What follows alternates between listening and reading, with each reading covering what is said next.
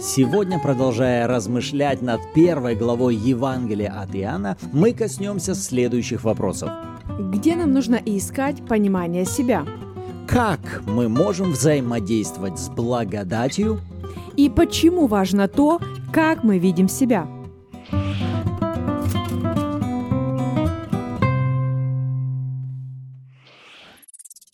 Всем доброе утро, добрый день или добрый вечер. Рады приветствовать вас на канале Арим. С вами Андреевы, Руслан и Ирина.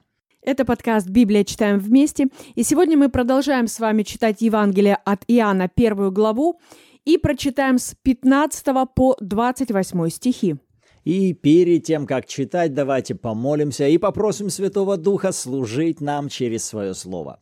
Отец, во имя Иисуса мы благодарим Тебя за Твое Слово, которое живо и действенно и может преображать нас изнутри, наше сердце и наш разум. И мы просим Тебя, Святой Дух, да оживает Твое Слово, и пусть Твой свет наполняет, Господь, наше сердце и всю нашу внутренность во имя Иисуса. Аминь. Аминь. Итак, Евангелие от Иоанна, 1 глава, 15 стих. Напомним, что речь идет об Иоанне Крестителе. Иоанн свидетельствует о нем и, восклицая, говорит, «Сей был тот, о котором я сказал, что идущий за мной стал впереди меня, потому что был прежде меня». И от полноты его все мы приняли и благодать на благодать. Ибо закон дан был через Моисея. Благодать же и истина произошли через Иисуса Христа – Бога не видел никто никогда. Единородный Сын, сущий в недре отчим, Он явил. И вот свидетельство Иоанна, когда иудеи прислали из Иерусалима священников и левитов спросить его, «Кто ты?» Он объявил и не отрекся, и объявил, что «Я не Христос». И спросили его, «Что же? Ты Илия?» Он сказал, «Нет». «Пророк?» Он отвечал, «Нет». И сказали ему, «Кто же ты?» чтобы нам дать ответ пославшим нас. Что ты скажешь о себе самом? Он сказал, «Я – глаз вопиющего в пустыне. Исправьте путь Господу, как сказал пророк Исаия. А посланные были из фарисеев».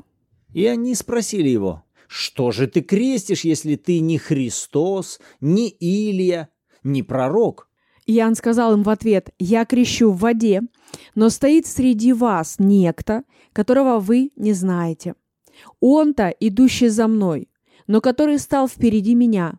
Я недостоин развязать ремень у обуви его». Это происходило в Вифаваре при Иордане, где крестил Иоанн. Аминь. Хорошо. Прежде всего давайте отметим, перед нами сейчас как бы две категории людей. Иоанн Креститель и его ученики, которые сейчас совершают водное крещение, и некая группа фарисейских лидеров э, из Иерусалима, священников и левитов, которые задают Иоанну вопросы. Да кто же ты? Объясни, э, дай нам понимание и аргументированно вот обоснуй все свои действия. И в этой истории достаточно много замечательных истин. Хорошо, первое, что привлекло мое внимание, это в 16 стихе, когда Иоанн описывает, мы приняли благодать на благодать, и как бы он указывает причину. И причина э, доступа, который нам дарован к благодати, чтобы принимать благодать на благодать, это полнота Иисуса. От Его полноты мы принимаем благодать на благодать. То есть без Иисуса мы всегда будем неполными. Если взять другой термин, мы с вами без Христа представляем из себя огромный букет недостатков. Нам везде, в чем-либо, чего-либо недостает. В той или иной сфере у нас есть определенного рода недостаток. Потому что когда мы вне Христа пытаемся предстать перед Богом, мы всегда будем представлять из себя вот этот некий сгусток недостатков. Нам не достает мудрости в том, как заботиться о, о своем теле, как распоряжаться мудро своим бюджетом, как правильно строить взаимоотношения со своими детьми, со своим супругом или супругой, как правильно вообще устроять жизнь. У нас везде есть масса недостатков, которые делают нас неполными. А вот тут звучит фраза «от полноты Его» мы получаем благодать на благодать. Мы получаем доступ к тому, чтобы принимать благодать на благодать. Христос является нашей полнотой. Вот это важная мысль. Христос является восполнением всякого нашего недостатка, чтобы пред лицом Бога мы всегда были целостные, совершенные и праведные. Он наша полнота. То есть, возвращаясь к одному из вопросов, который мы озвучили в начале этого выпуска, как мы можем взаимодействовать с благодатью, ответ может быть следующий только через Иисуса Христа. Если вам нужна какая-либо благодать, все, что вам нужно, вам нужно идти к Отцу через Иисуса Христа, но при этом будучи совершенно уверенными, что Он восполнение всякого вашего недостатка. Именно благодаря Ему мы целостные, мы полные, без всякого пятна и порока – в Ветхом Завете, когда описывалось служение первосвященника, звучала фраза «Он понесет на себе недостатки приношений сынов Израилевых». То есть служение первосвященника имело важную функцию в том, чтобы если в какой-то степени в народе был недостаток, того, что им нужно было совершить перед Богом, благодаря служению первосвященника, они представали пред лицом Бога целостными, восполненными. Почему? Благодаря служению первосвященника. Иисус наш первосвященник, Он наша полнота. Как мы взаимодействуем с благодатью? Через Иисуса. И вот здесь важный глагол «принимаем», потому что написано, что все мы приняли благодать на благодать. То есть это некий такой вот бутерброд, где первый слой благодати, второй слой благодати, третий слой благодати. И весь вопрос в том, что со стороны Бога это уже даровано именно во Христе. Нам доступно, нам подарено, все оплачено, на нас переписано. Весь вопрос в том, насколько я открываю себя для принятия. И говоря о принятии, друзья, мы говорим об активной позиции. Потому что если мы посмотрим это слово по словарю Стронга, то оно означает также брать, хватать, обхватывать, получать и принимать. Понимаете, это не просто, ну, мы сидим, и, конечно же, если Бог хочет, ну, я не против, в принципе, чтобы это было в моей жизни. Нет. Когда речь идет о том, что нам нужно что-то брать или что-то хватать, или что-то обхватывать, то это говорит об активной позиции с моей стороны в отношении того, чтобы принимать. Как это делать, это, скажем так, уже другой вопрос. Но вначале нам важно увидеть, что когда мы говорим с вами о принятии даже той же самой благодати, то это не просто позиция ожидания. Это позиция уже определенных действий, активных действий с нашей стороны. Итак, благодать доступна, с нашей стороны важно ходить и принимать ее. Аминь. В 18 стихе также важная истина о том, что Бога никто никогда не видел. Не видел никто и не видел никогда. Но единородный Сын, сущий в недре отчим, Он явил. Здесь важнейший стандарт, здесь важнейший отвес, шаблон, как угодно называйте ясное и твердое указание. Вот на кого нам важно взирать, если мы хотим созерцать образ Отца. Вы понимаете, что в Библии масса замечательных примеров людей веры, множество историй из жизни тех или иных людей, которые ходили с Богом, но вот здесь именно Иоанн выделяет, из них никто и никогда не видел Бога так, чтобы явить Его как бы в полной Его картине, а вот Сын, единородный Сын, сущий в недре отчим, Он явил. В другом месте Писания апостол Павел скажет, Бог явился во плоти в лице Сына Божьего. Иисус будет говорить сам о себе, «Видящий меня видел и Отца. Я и Отец одно. Смотри на меня, вот Отец такой же». Поэтому вот этот 18 стих крайне важен для нас, чтобы всякий раз, когда мы с вами читаем то или иное место Писания или ту или иную историю из Библии, и перед нами встает вопрос, так что Бог вот такой, тут же берите стандарт, тут же берите вот этот отвес и проверяйте, глядя на Иисуса. Иисус такой, Иисус вел себя так, Например, вы смотрите в Ветхом Завете, пришло какое-то поражение э, в народ Израиля. И таким образом как бы проецируется образ сурового, жестокого Бога, который наказывает и карает свой народ. Но тут же правильно проверяйте образ Бога, глядя на кого? на Иисуса, который явил собой образ Бога. И тут же задайте вопрос. Иисус, совершая свое служение, карал ли кого-либо в Израиле за его грехи или за его преступления? Являлся ли он причиной поражения в жизни того или иного человека? И вы смотрите и говорите, нет, а значит, тогда вам по-другому нужно будет дать объяснение тем событиям в Ветхом Завете, которые вы только что прочитали. И тогда уже вы не будете ставить вот эти привычные шаблоны. Бог вот такой, такой-то, такой-то и такой-то. Почему? Потому что я быстро о нем прочитал в Ветхом Завете и тут же сформировал о нем вот такой образ. Это неверно. Образ Бога нам важно преломлять именно через Иисуса Христа. И переходим к 19 стиху. Смотри, там интересная мысль, когда эти товарищи спрашивают у Иоанна, кто ты? И это настолько шикарный вопрос, и он зацепил меня. Вначале они спрашивают его, а кто ты? Другими словами, как ты себя видишь? Как ты воспринимаешь сам себя? Буквально, что ты думаешь сам о себе? Переводя это на наше время или делая более расширенный вариант, как ты думаешь, ты вообще счастливый человек или нет? Ты здоровый, сильный, крепкий, сочный, свежий, плодовитый. Или у тебя там болит, там болит, там не достает, там плохо, настроение неважное, на работе все ужасно, в стране кризис. Да и вообще чему тут радоваться, все будет только хуже, хуже, хуже и хуже. Что мы думаем о себе? Кто ты? Какой ты? И я продолжу эту мысль. Каков источник этой информации? Потому что когда Иоанн дает ответ, он дает ответ в 23 стихе «Я глаз вопиющего в пустыне, исправьте путь Господу». Он цитирует стих из пророка Исаия, как сказал пророк Исаия.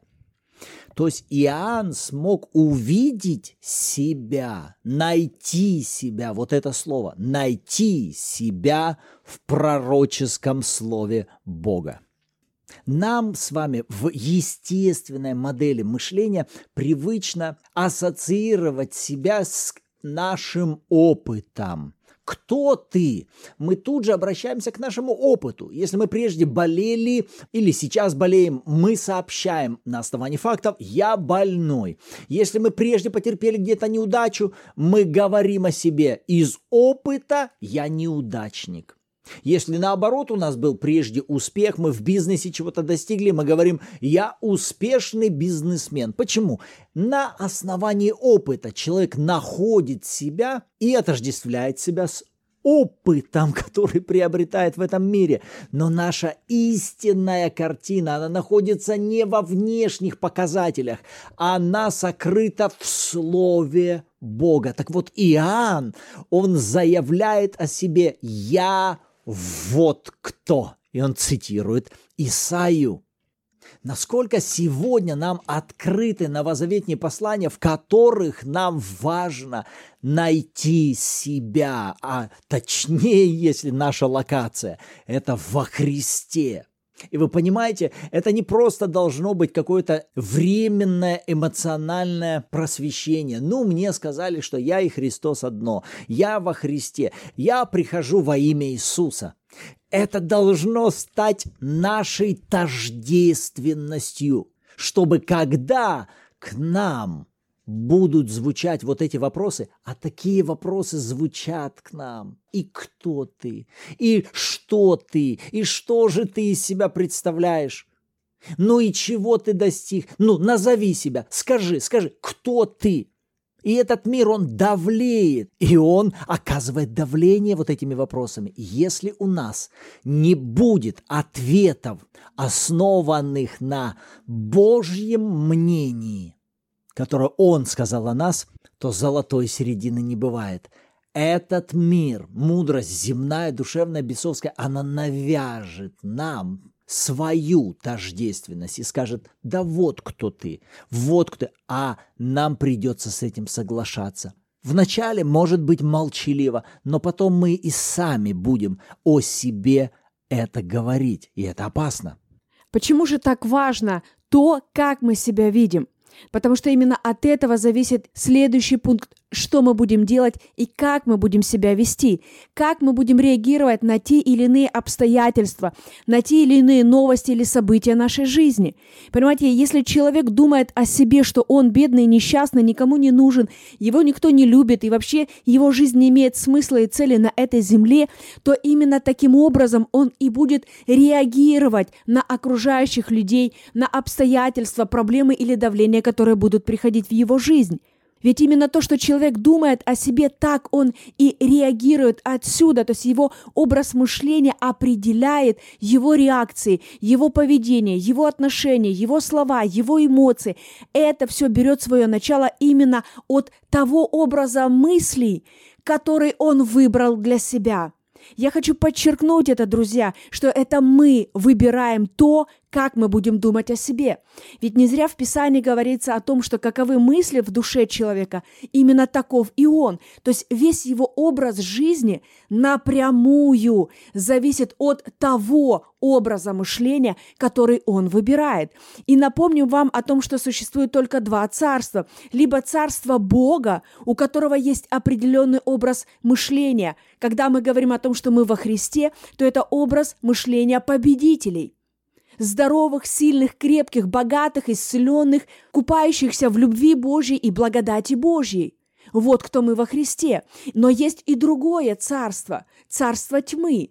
Так вот, друзья, у этого царства есть свой образ мышления – там не существует как такового понятия счастья, там не существует такого понятия, как уважение, доверие, здоровье, сила, крепость. Там, там проблемы, там болезни, немощи, страх, неуверенность, разочарование, депрессия и так далее. И это все, друзья, результат мышления – который начинается с того, какие мысли я принимаю думать.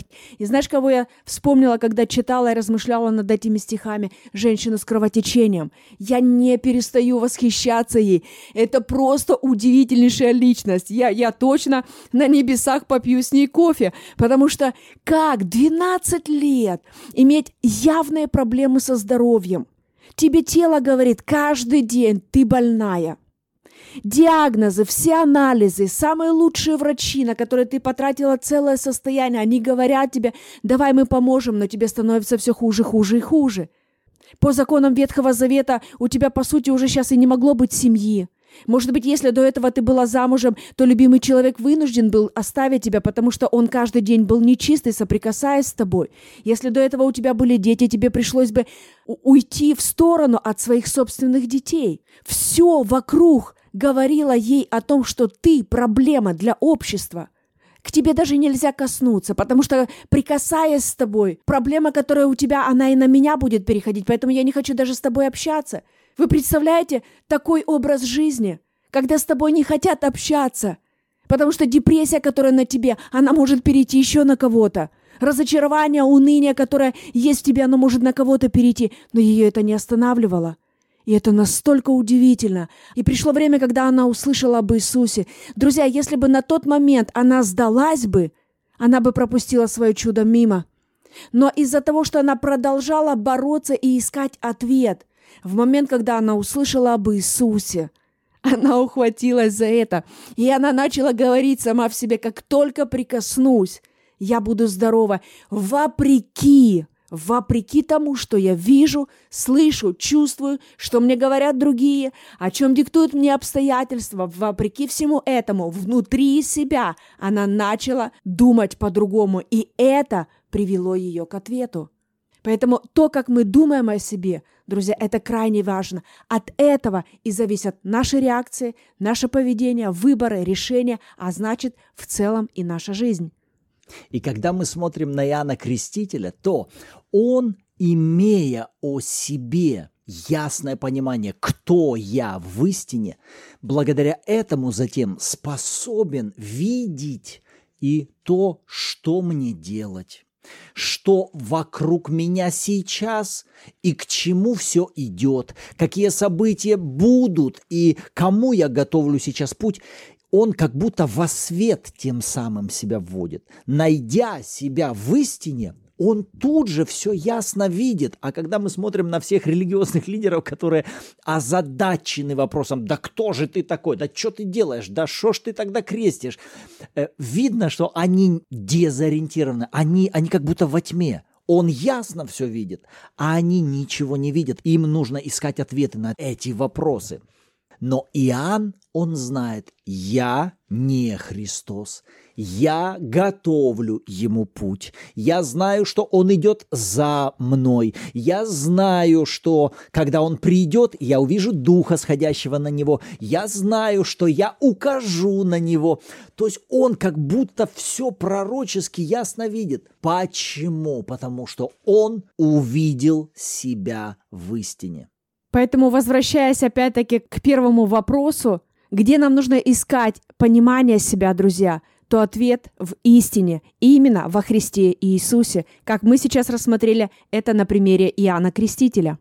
И когда фарисеи его спрашивают в 25-м, так что ж ты крестишь, если ты не Христос, не Илья и не пророк, он им отвечает, я крещу в воде, но стоит среди вас некто, которого вы не знаете.